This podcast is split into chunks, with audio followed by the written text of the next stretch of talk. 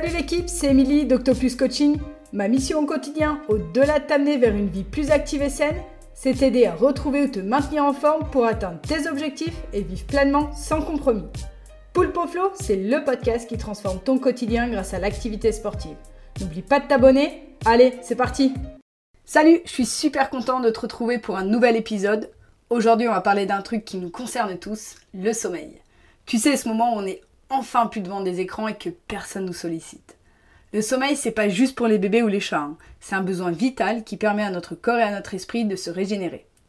En moyenne, un adulte a besoin de 7 à 9 heures de sommeil par nuit. Mais avoue-le, qui n'a jamais sacrifié quelques heures de sommeil pour finir sa série Netflix ou pour répondre à des mails du boulot? Et pourtant, sais-tu que selon l'Institut national du sommeil et de la vigilance, un tiers des Français souffrent de troubles du sommeil? Un bon sommeil, c'est un peu comme le super pouvoir qu'on a tous mais qu'on n'utilise clairement pas assez. Selon une étude de l'Université de Stanford, les athlètes qui dorment au moins 8 heures par nuit sont plus performants, plus réactifs et, sont de meilleures humeurs. Et ce n'est pas tout. Le sommeil aide aussi à la récupération après l'entraînement. Pendant le sommeil, notre corps produit l'hormone de croissance qui aide à la réparation et à la, croissance des muscles. Alors si tu veux être en forme pour ton prochain entraînement, ne néglige surtout pas ton sommeil. Mais comment fait-on pour mieux dormir? Déjà, on essaye de se coucher et de se lever à des heures régulières. Dans mon cas, je me force à ne jamais dépasser 23 heures car je sais qu'au maximum, mon réveil sonne à 7 heures tous les matins. Une étude de l'université de Harvard a montré que les personnes qui respectent leur horloge biologique ont un sommeil de meilleure qualité. Ensuite, on fait de notre chambre un vrai petit cocon. Calme, sombre et une température d'environ 18 degrés. Pour moi, ce qui fonctionne vraiment bien, c'est de dormir dans le noir absolu. Et pour terminer, on évite les écrans avant de dormir. Je sais, et c'est dans mon cas terriblement dur de résister à l'appel de mon téléphone, mais l'exposition à la lumière bleue des écrans peut retarder ton endormissement de 30 minutes. Alors on pose ce téléphone et on prend un bon vieux livre à la place. Ou pourquoi pas une petite séance de méditation pour se détendre. Et là tu dis non mais Emilie elle se fout de moi, elle... impossible, elle médite jamais, elle se fout de nous.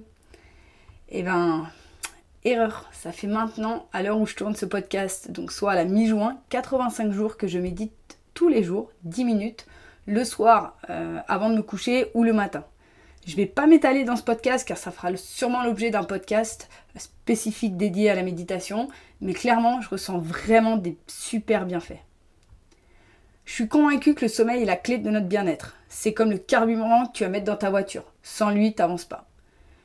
Tu sais, quand tu te réveilles après une bonne nuit de sommeil, tu te sens comme un super-héros prêt à affronter le monde. Et ce n'est pas juste une impression.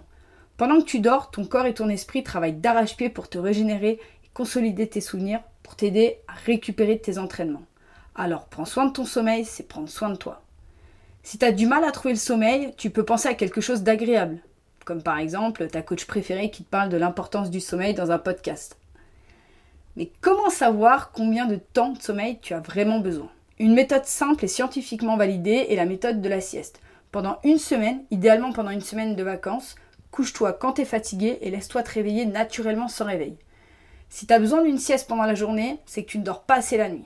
À la fin de la semaine, t'auras une bonne idée de ton temps de sommeil idéal. Et voilà, c'est tout pour aujourd'hui. J'espère que tu as apprécié et que tu vas penser à dormir un peu plus tôt ce soir. Rappelle-toi qu'un tiers des Français souffrent du trouble du sommeil. Alors prends le temps de bien dormir, ton corps et ton esprit te remercieront. C'était Émilie, à bientôt. Ciao